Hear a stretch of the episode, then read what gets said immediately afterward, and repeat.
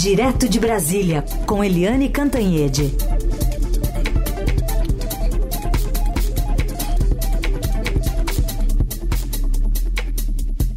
Oi, Eliane, bom dia. Bom dia, Raíssen. Bom dia, ouvintes. Que grande dia hoje para nós, não é, Raíssen? Nós e os nossos ouvintes. 66 anos da Rádio Eldorado, prestando um excelente serviço à população com músicas fantásticas e agora também nos últimos anos com caprichando na, no noticiário nacional e o noticiário de São Paulo. Parabéns, Rádio Eldorado, e parabéns também ao nosso Estadão. 146 anos. Olha, é, pouca gente sabe disso, mas é a minha terceira vez no Estadão. Eu já fui colunista na primeira vez, colunista na segunda vez e estou sendo colunista pela terceira vez no Estadão, com muito, muito prazer. Um jornal, é, um jornal sóbrio, um jornal corajoso, um jornal que capricha na notícia e na forma de transmitir a notícia, com um texto impecável, com um cuidado impecável, e isso tudo é muito bom para a democracia brasileira a democracia brasileira que foi atacada vilmente no dia 8 de janeiro de 2023. E o Estadão estava ali na linha de, de frente na defesa da nossa democracia. Viva o Estadão, viva a Rádio Eldorado e Heisen, parabéns para você, parabéns para nossa Carolina Herculin, para nossa super equipe que tem a honra e o prazer de trabalhar em dois órgãos de comunicação tão importantes para o nosso Brasil. Obrigado, Eliane. Agradeço o nome de toda a equipe, dos ouvintes, mas parabéns também para você, né? Fazendo parte dessa, dessa história duplamente aqui também. Bom, vamos começar. Você falou dos ataques de 8 de janeiro, a gente vai falar deles daqui a pouquinho. Vamos começar falando dessa briga interna, disputas internas dentro lá do PT. Teve um diz que me diz agora mais recente entre a presidente Gleisi Hoffmann e o ministro da Fazenda Fernando Haddad. Pois é, é, 2023 foi marcado por uma disputa entre o Fernando Haddad, que é nada mais nada menos do que o ministro mais importante do governo Lula, e o PT e a presidente do PT, particularmente a Gleice Hoffmann. É, desde o início do governo, já lá em janeiro, fevereiro de 2023, né, o PT e o Haddad se digladiavam por causa da desoneração dos combustíveis. Isso depois evoluiu para uma disputa também por causa da meta da inflação, porque o PT achava que sabe, meta, meta de inflação, meta, a, o teto da meta de gastos, né, que era assim, é, muito importante, super importante para o Haddad, mas nem tanto para o PT. No fim, teve aquela é, pressão uh, contra o Banco Central. Claro que o Haddad era contra os juros estratosféricos, mas ele não particularizou isso em torno do uh, presidente do Banco Central, que é o Roberto Campos Neto. Mas a Gleice Hoffmann e o PT e o próprio Lula, sim batendo diretamente no, uh, no presidente do Banco Central, enquanto o Haddad suava frio para negociar com o próprio Banco Central. E, por fim, tem essa questão do déficit zero, né, Heisen e ouvintes, porque o Haddad não abre mão do déficit zero, todo mundo sabe que vai ser muito difícil, tanto fora quanto dentro do governo, todo mundo sabe que é muito difícil, mas é importante para a estratégia do Haddad mostrar o empenho, a força, a energia é, para tentar o déficit zero. E o que que a Gleice Hoffmann diz? Ah, que besteira isso, é, déficit zero não leva a nada. Né? E o Haddad tendo que dar aula de economia para a Gleice, para o PT. O PT e a Gleice têm tropa, porque eles têm, inclusive, o chefe da Casa Civil, Rui Costa, instalado dentro do Palácio do Planalto, fazendo o jogo deles. Uh, tem também o líder do, do PT na Câmara, que é o deputado Zeca Dirceu, tem o Lindbergh Faria, que também entra muito firmemente nessa guerra. E o Haddad não, pode não ter tropa dentro do partido, dentro do governo abertamente, mas tem na sociedade, é, no mercado, no, no, mundo empresarial, na academia, enfim, estão se digladiando porque o PT tem uma visão antiquada da economia, com aquela coisa de um pouco de inflação não faz mal, tem que gastar, gastar, gastar, e o Haddad preza muito é, os indicadores macroeconômicos.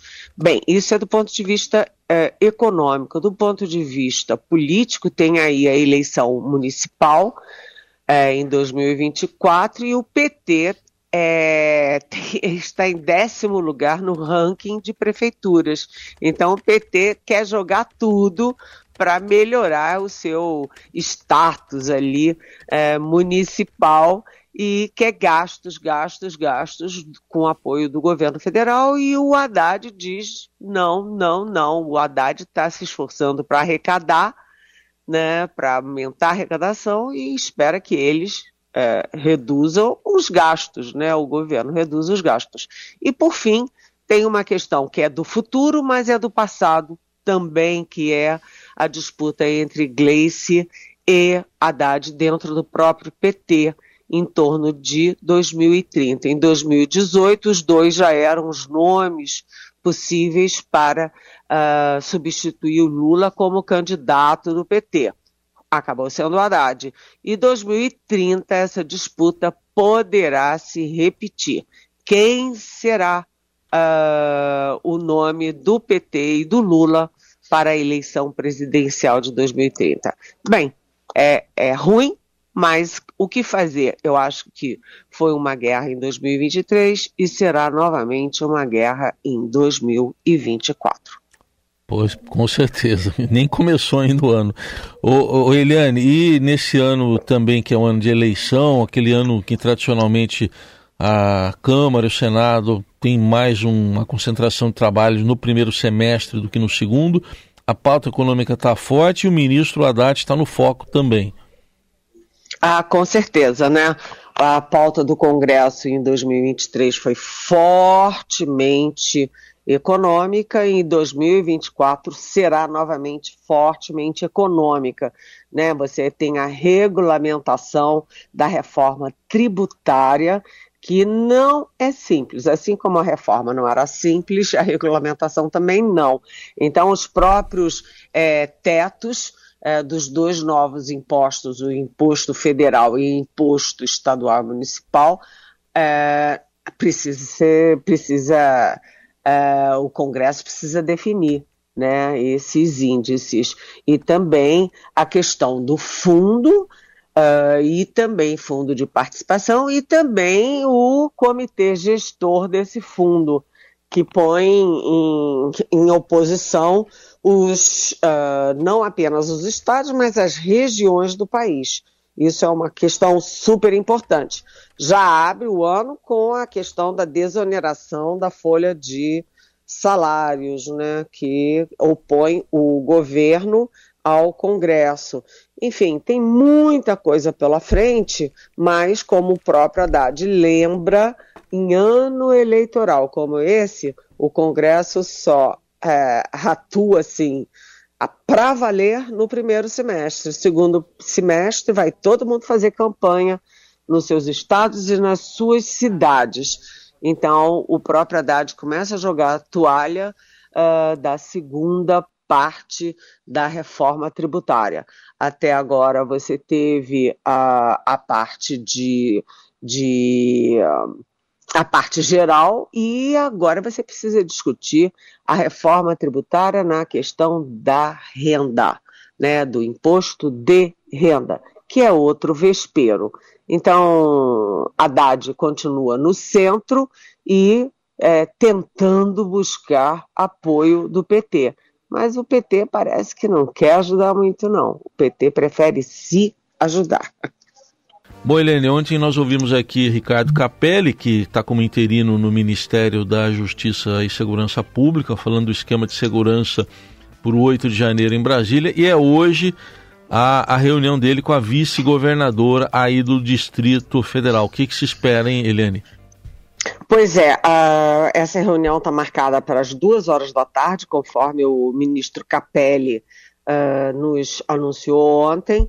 E, primeiro, uh, vai ter uma entrega grande de veículos, de drones, de armamento e de munições para a segurança uh, do Distrito Federal. Por quê? Porque a segurança do Distrito Federal é que é responsável pela segurança dos três poderes. Quem cuida da segurança, e o Capelli ontem estava falando, né, a dinheirama que a União gasta uh, com o governo federal para que o governo federal assuma essa responsabilidade, e foi exatamente o governo do Distrito Federal que deixou a coisa correr solta no 8 de janeiro de 2023.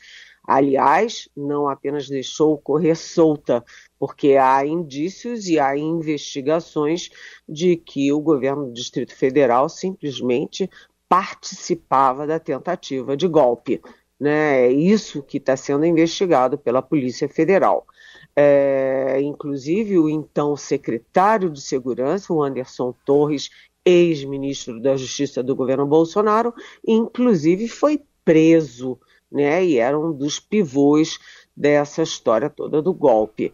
É, e agora, nessa simbologia de que as relações institucionais entre o governo federal e o governo uh, do Distrito Federal voltam à normalidade, vai ter essa entrega toda. E também a discussão dos preparativos para a festança do 8 de janeiro. O Lula quer uma coisa grandiosa, quer governadores, em Brasília, aliás, os governadores bolsonaristas alegaram que estão fora, que estão de licença, que estão tirando férias, etc., para não vir mas o governo convidou os governadores, está prevista aí a participação dos presidentes dos três poderes, ou seja, judiciário, legislativo e o próprio Lula do executivo, marcando o momento não do golpe, mas marcando sim a resistência muito forte, enérgica da democracia no Brasil. Então, uh, essa, esse encontro de hoje do Capelli com a Celina Leão marca uma nova era assim, de relações e de democracia no Brasil. Golpe nunca mais. Muito bem. E Eliane, para a gente fechar um assunto aqui de São Paulo que está dando que falar, porque tem até uma, uma questão nacional envolvida, o governador Tarcísio de Freitas não era muito fã daquele programa que veio lá do governo Dória, Rodrigo Garcia também, de instalação de câmeras nos uniformes dos policiais, e agora diz que o, não vai mais fazer esse tipo de investimento. Pode parar no Supremo essa história, porque a do Rio já parou, né? Pois é, não é? É, é o Tarcísio Gomes de Freitas ficou muito dúbio em relação a esse programa das câmeras. Ora a favor, ora contra, ora a favor, ora contra. Quando ele pensa e age tecnicamente, ele age a favor das câmeras. Por quê? Porque as estatísticas mostram que houve uma queda muito significativa de mortes em operações policiais com o uso das câmeras nos uniformes, que, como você disse, foi iniciado no governo João Dória. Então, as estatísticas indicam que o programa cumpre a sua função de ser efetivo para a sociedade, para o cidadão e a cidadã e também para o policial que se comporta devidamente, né? É, é uma questão de justiça e de salvar vidas Né? Ontem, várias entidades se uniram no manifesto dizendo que só em 2023 114 mortes foram evitadas em função da Câmara. Mas quando o Tarcísio Gomes de Freitas pensa politicamente, ele decide falar para o eleitorado bolsonarista, que é aquele eleitorado que tende para uh, bandido morto, bandido bom é bandido morto. Né? Ou seja, não é questão de justiça, é uma questão de vingança, de intolerância. Né? Então, essa questão, como você disse, tende sim a, par a parar no Supremo Tribunal Federal. Aliás, em setembro, a primeira a instância em São Paulo é, acabou com tomou uma decisão uh, e agora a, a, o TJ de São Paulo, o Tribunal de Justiça, tomou uma decisão em contrário.